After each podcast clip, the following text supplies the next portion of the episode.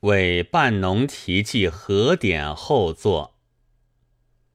还是两三年前，偶然在光绪五年印的《申报管书目续集》上，看见和典提要这样说：“和典十回，是书为过路人编定，禅家二先生评，而太平客人谓之序。书中引用诸人，有曰活鬼者。”有曰穷鬼者，有曰活死人者，有曰臭花娘者，有曰判房小姐者，阅之亦堪喷饭。况阅其所记，无一非三家村俗语，无中生有忙里偷闲，其言则鬼话也，其人则鬼名也。其事则开鬼心，扮鬼脸，吊鬼火，做鬼戏，搭鬼棚也。语曰：出于何典？而今而后，有人以俗语为文者，曰：出于何典而已矣。疑其颇别致，于是留心访求，但不得。常为君多识旧书寺中人，因托他搜寻，仍不得。今年半农告我，已在场殿庙事中无意得之，且将教典复印，听了甚喜。此后半农便将教样陆续寄来，并且说希望我做一篇短序。他知道我是至多也只能做短序的，然而我还很踌躇。我总觉得没有这种本领。我以为许多事事做的人必须有这一门特长的，这才做得好。譬如标点只能让汪元放，作序只能推胡适之。出版只能由亚东图书馆，刘半农、李晓峰，我皆非其选也。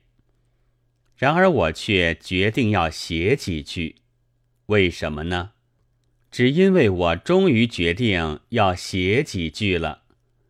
还未开手，而攻逢战争，在炮声和流言当中，很不凝贴。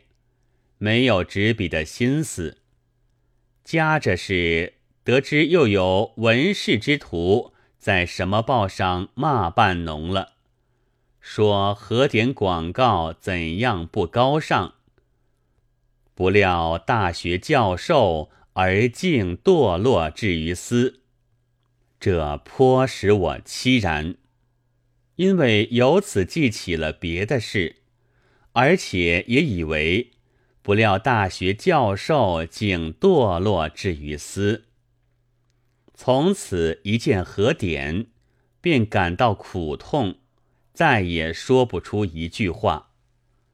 是的，大学教授要堕落下去，无论高的或矮的，白的或黑的或灰的，不过有些是别人为之堕落。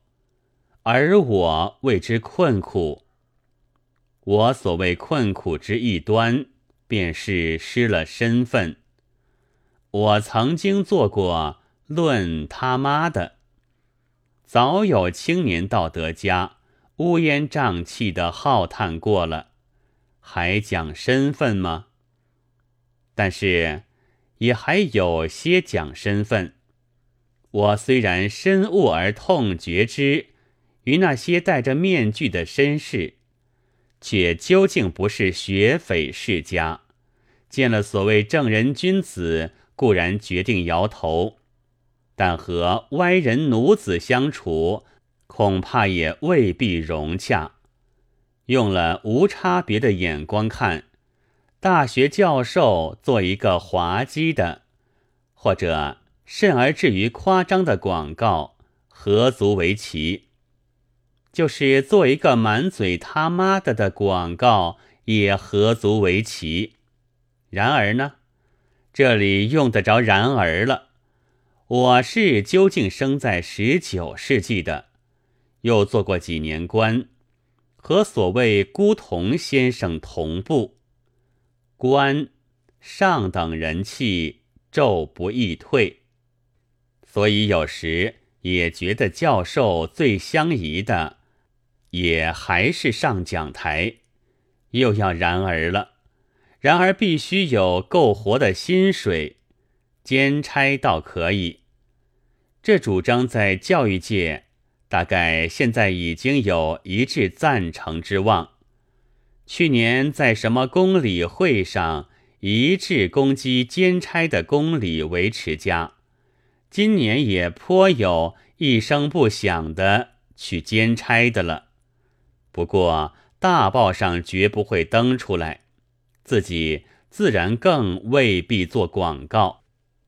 半农到德法研究了音韵好几年，我虽然不懂他所做的法文书，只知道里面很加些中国字和高高低低的曲线，但总而言之，书籍俱在，势必有人懂得。所以他的正业，我以为也还是将这些曲线交给学生们。可是北京大学快要关门大吉了，他兼差又没有，那么即使我是怎样的十足上等人，也不能反对他印卖书。